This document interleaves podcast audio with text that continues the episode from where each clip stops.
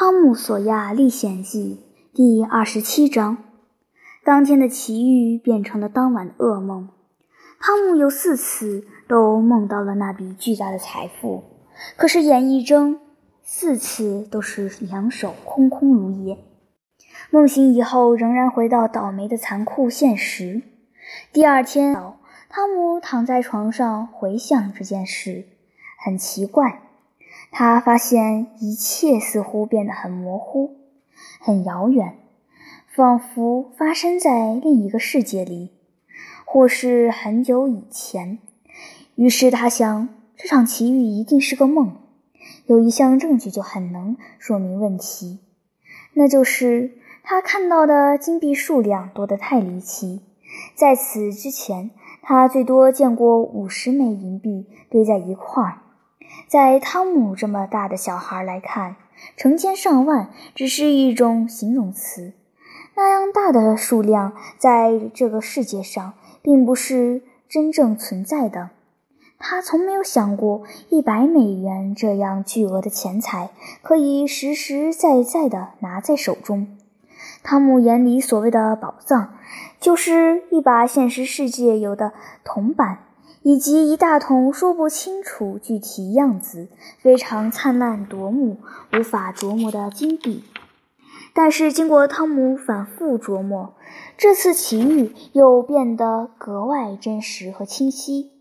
很快，他又认为这或许并不是一场梦，这是非搞明白不可。汤姆草草吃过早饭，跑去找哈克。哈克正坐在一艘平底船的甲板上，无精打采地在水面上晃着两条腿，一脸郁闷。汤姆决定不提那件事，要引着哈克先说。如果他不说，一脸郁闷，汤姆决定不提那件事，要引着哈克先说。如果他不说，就能证明那场奇遇只不过是梦。你好呀，哈克，你也好啊。一阵沉默。汤姆，要是我们把那些该死的工具留在枯树那儿，那笔钱就是我们的了。真讨厌啊！这么说，那不是梦，那不是梦。不知怎的，我有点希望自己是在做梦。骗你是小狗，哈克。昨天的事啊，我有点希望是在做梦。做梦！要是那楼梯没垮，你就真该去做你的梦去了。我昨晚上才是做梦做够了，一直梦到那个蒙着眼睛的西班牙恶鬼追着我跑，他可真该死。不对，不是该死，是该找。我们要找到那笔钱，汤姆，我们找不到的。一个人拿着那么大一笔钱的机会有几次？我们机会已经没了。再说，再看到他，我肯定会吓死的。哎，我也很怕，可是我还是想看到他。我要跟踪他到那个二号去。二号，对，就是这个。我一直在想这个，不过一点也不明白。你觉得是什么意思呢？我不知道，太深奥了。我说。哈克，搞不好是门牌号。对呀，不是的，汤姆，不是那个。就算是，那房子也不在咱们这种小破地方。这儿的房子哪有门牌号啊？嗯，倒也是。让我再想想。对了，旅馆的房号，你明白吗？哦，肯定是这个。咱们这儿就两家旅馆，很快能搞明白。你留在这儿。哈克，等我回来。汤姆立即跑走了。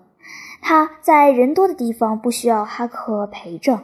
汤姆去了半个小时，调查的结果是，高级旅馆的二号房里一直住着一位年轻的律师，现在还在。不太高级的旅馆里的二号房却相当神秘。旅馆老板的小儿子说，那间房终日上着锁，只有夜里。才有人进出，他不知道这样做有什么特殊的理由。他有点好奇，但也不是特别强烈。他总用闹鬼来解释二号房之谜。不过也只是说着玩罢了。他还注意到昨天晚上那间屋里点着灯，这就是我的调查结果。哈克，我认为那就是我们想找的二号。我觉得也是。你准备怎么干？我得想想。汤姆想了很久，然后他说：“你听我说，二号房有一个后门，出去就是一条死胡同，就夹在旅馆和那间破破烂烂的建材商店中间。你把能找到的钥匙都拿来，我也把姨妈的钥匙都偷来。天一黑，我们就上那儿去试钥匙。你一定要小心一点瞧，因为他说过要再回镇上打探一次，好找机会复仇。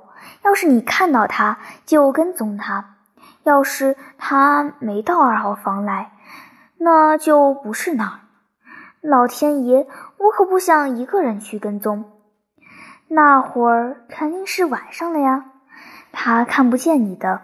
就算看见了，他应该也不会想到什么。好了，如果天很黑，那我就跟踪他吧。我不知道，我不知道，我试试吧。我肯定是愿意在天黑的时候跟踪他的。哈克，他没准会发现自己没法报仇，然后直接去拿钱。也是，汤姆，也是。我去跟踪他吧。妈的，我要去，这才对嘛？你不要害怕，哈克，我是不会怕的。